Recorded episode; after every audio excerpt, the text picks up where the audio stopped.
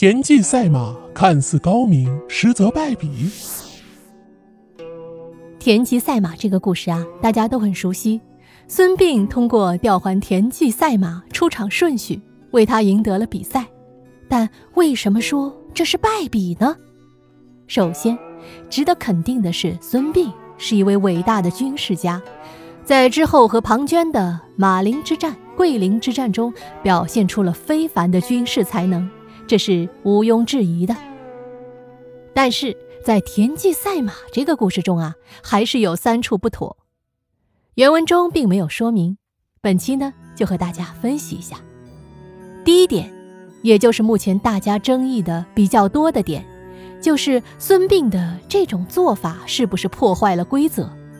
大家都知道，我们国家是崇尚礼仪的国家，尤其是在春秋战国时期。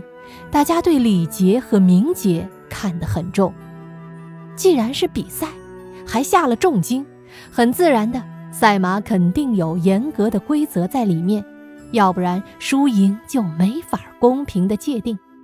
那么，有没有一种可能，规则就是上等马对上等马呢？或者说，大家约定俗成的就是这样？那么，孙膑的这种做法就显得有点不入流了。说好听点儿是钻了规则的漏洞，说难听点儿就是投机取巧，耍了手段。比赛是赢了，但是却失了礼节。第二点是孙膑这个方法的可行性实在是不高。在此之前，田忌和齐威王比了好几场的，而且都输了，所以大家对双方赛马的水平都是相当熟悉的。那假设以前第一场的对决，齐王的马能领先五米，现在领先十五米，甚至更多，难道齐王身边就没有人发现吗？我们可以想一下，那个时代并没有太多的娱乐活动，如果齐王喜好赛马，其他人肯定跟风，那么齐威王身边应该有很多给他献马的人，同时也不乏懂相马。养马、驯马的人，齐王出行身边必定少不了随从和跟班。赛马比赛，大家不仅会注视着两匹马的动作，也会关注着比赛结果。就算是大家觉得结果没有悬念，那个年代想必也没有别的事情可以做了，所以大部分人的注意力肯定还是在两匹马身上。那么第一场赛罢，齐王身边就没有一个人。生疑吗？如果这时候齐王用下等马参加第二场，对田忌的上等马；第三场再用中等马对田忌的中等马，那这样一负一胜，加上第一场齐王还是胜了。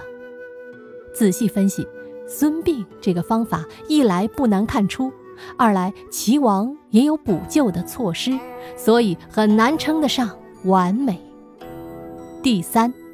为了一场赛马得罪齐王，划得来吗？齐国当时的局面是，一文一武两方势力争斗，武是大将军田忌，文是邹忌，没错，就是邹忌分齐王纳谏的那位。两人斗得死去活来。有人给邹忌出主意，让他给齐王进言，派田忌去攻打魏国。这样，如果赢了，那是邹忌进谏有功；如果输了，保不齐田忌就战死了。但是田忌三战皆胜，这时候邹忌直接找了个人，跑大街上找了个算命的，说：“我是田大将军的人，如今打了胜仗，要谋大事，你给算算能不能成？”然后当场被邹忌捉住。告诉齐王，齐威王本身就对手握重兵的田忌有所猜忌，毕竟自己祖先就是这么干的。现在被邹忌这么一说，便下令召回田忌，准备审问此事。